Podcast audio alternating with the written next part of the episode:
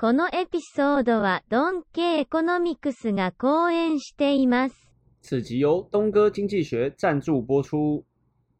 台湾的房价真的是独步全球啊！通膨的关系，再加上台湾薪水的动涨，新房子真的越来越贵了。所以啊，越来越多人去研究法拍屋，看能不能从中捡到便宜的宝物。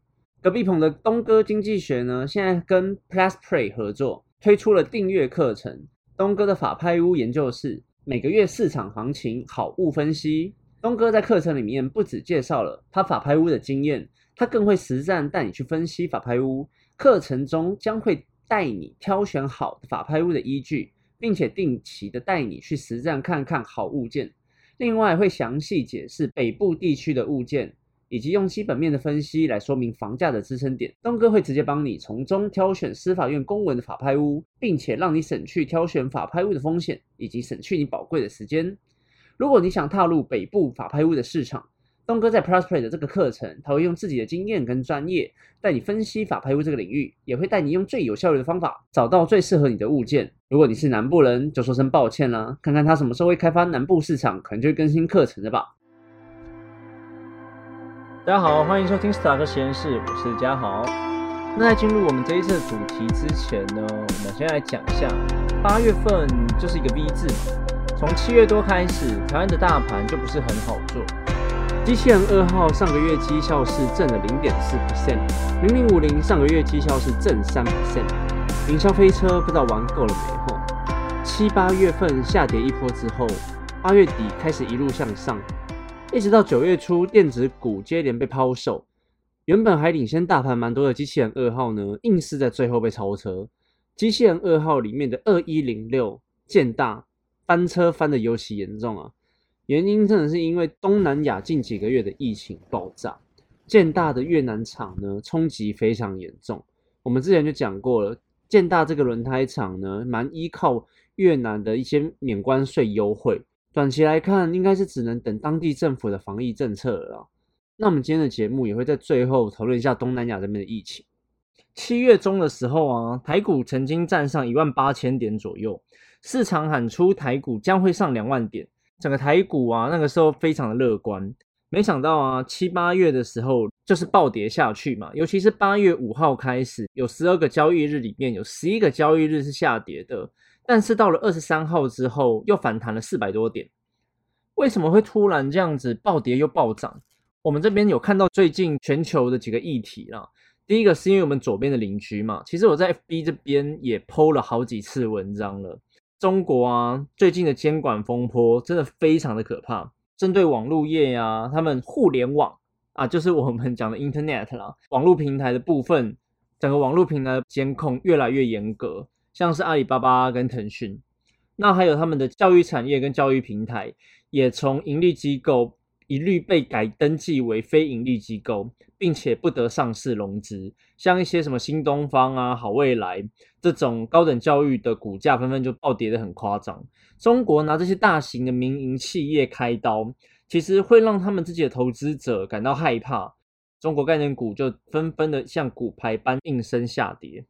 之前那边打腾讯、阿里巴巴嘛，马云也被整个打得半死，因为要在海外上市上柜的计划就直接爆炸了。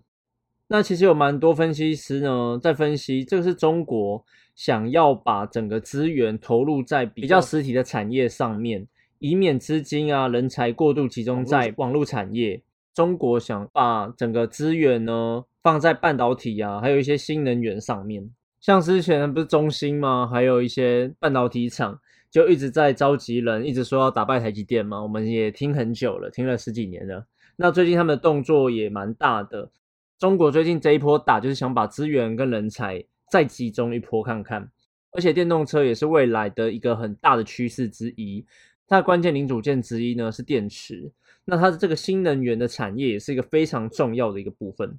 虽然这一波中国概念股在网络啊跟教育产业应声下跌，但是相对于这个新能源，像是电池啊，在七月二十七号到八月三号的涨幅其实就有弹回来，所以这一波其实有看到说。这一次的操作，也许是有他们自己的一个目的性在啦。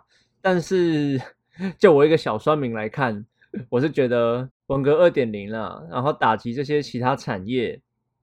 那下一波我很期待大炼钢了。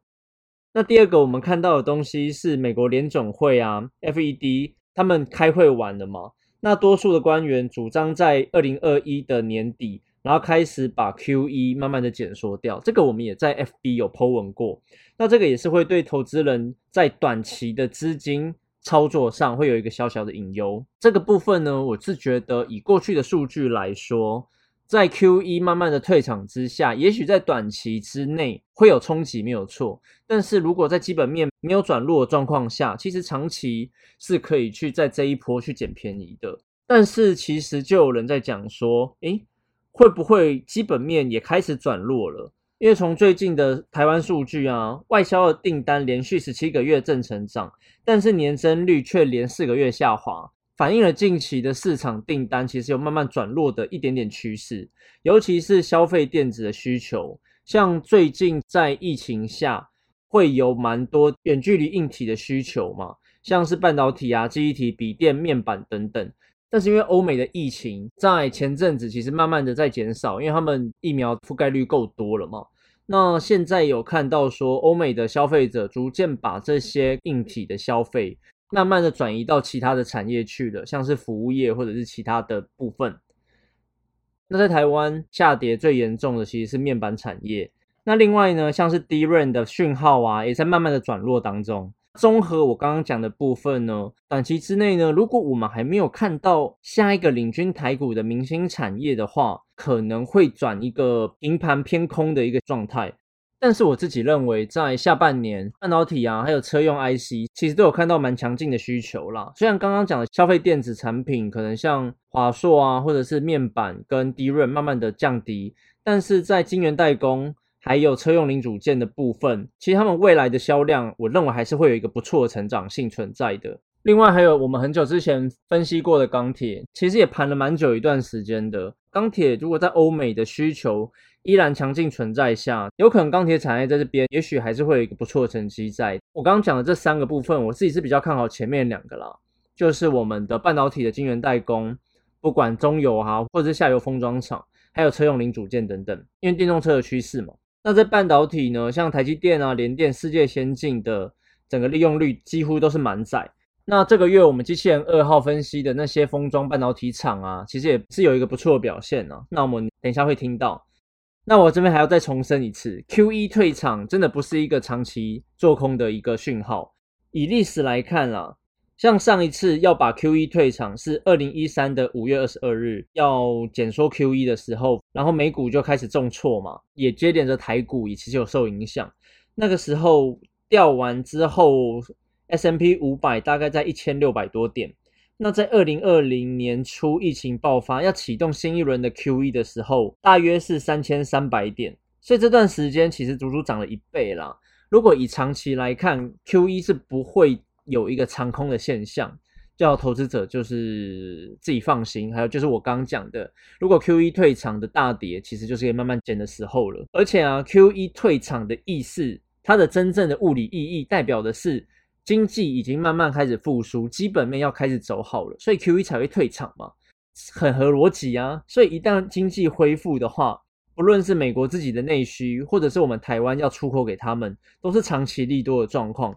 如果我们刚刚讲的那些长期保有竞争力的产业，像我们技术非常领先的半导体产业，如果一直维持在的话，投资者真的是 man g a 上一次二零一三 Q E 的时间轴，我们会放在 FB，或者是之后我们再贴图出来给大家看，来看看上个月机器人二号的预测吧。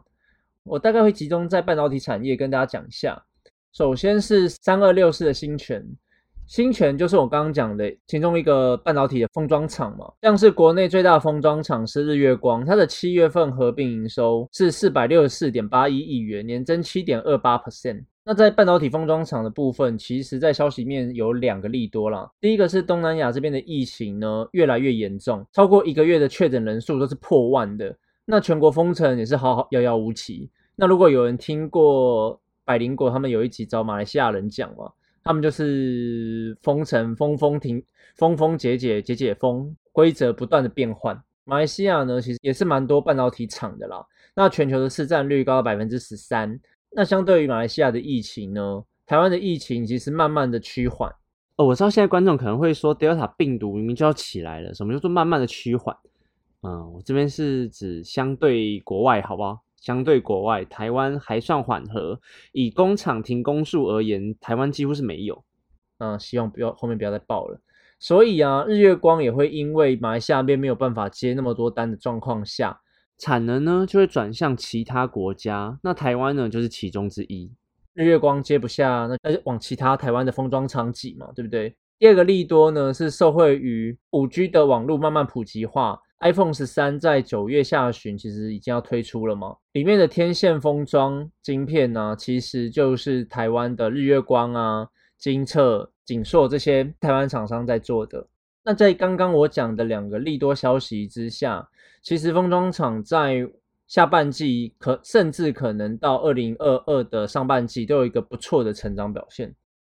那从新泉他们自己接单的状况，其实他们在今年的上半年就已经把今年整个产能都已经接满，甚至有些订单都已经挤到二零二二的上半年去了。所以其实新泉这一支在他们自家用用产能来看的话，是还蛮看好的。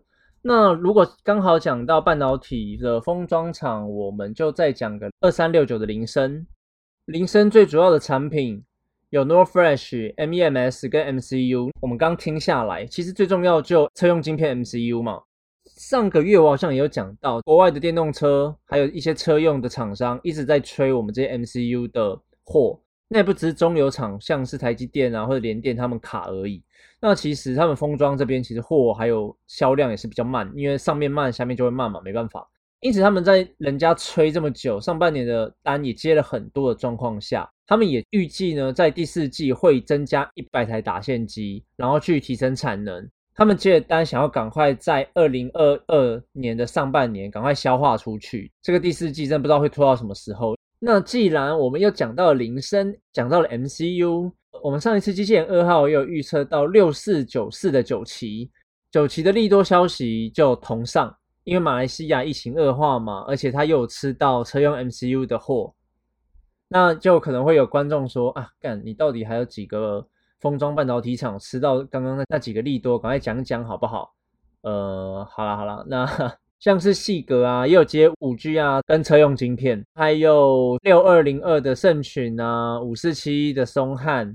还有四九五二的灵通，二四三九的伟全电，还有四九一九的新唐，但这不是我们机器人二号预测出来的，所以这个我带过去就好了。那这些东西我就不会去追。那我们上半场最后看一支三六二五的西盛好了，西盛在八月份的合并营收是十五点九 percent，由于他们预期订单的关系，下半年的业绩可能会比上半年好。干，我也知道啊，而且我们上次就讲了这一支。他们跟品瑞绿呢这家公司合作的一个电动摩托车，到十月之后才会慢慢的出货。那现在真的可以不用看呐，真的很烦。就先二号还是预一直预测它。好，我们回头聊一下，就是东南亚的疫情到底会影响到全球多少产业呢？东南亚这边的疫情哈，真的是很可怕的。七八月的时候啊，泰国、马来西亚、越南这些地方的确诊数也是连续的创下历史新高，鞋啊、车用啊、晶片都受到了很大的影响。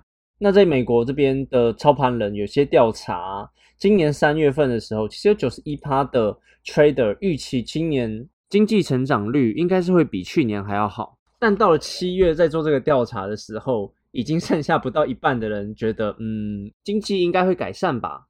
那像东南亚的疫情啊，遭受到了第二次冲击。现在东南亚是很多全球的供应链嘛，像是鞋业啊、成衣，还有汽车产业等等。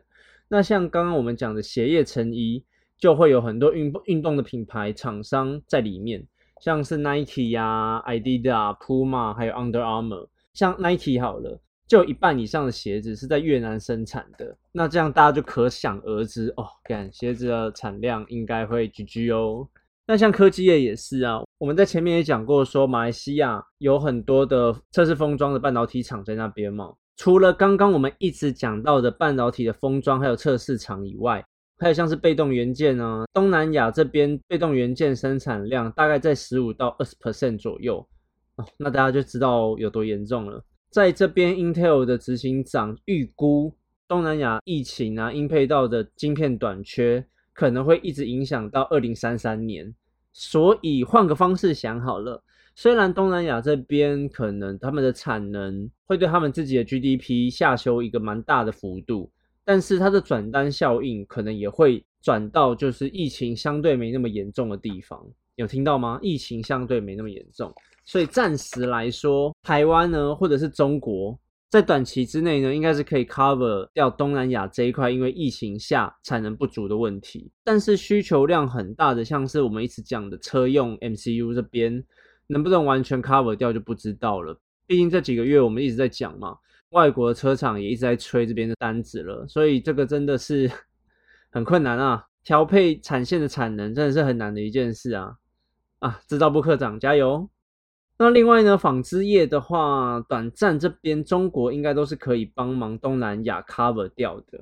那在基本面，不管制造啊，或者是投资，东南亚在中长期来看的优势，应该是还不会完全消失啦。但是这也要取决于他们疫情恢复的速度，还有疫苗的覆盖率究竟有多快了。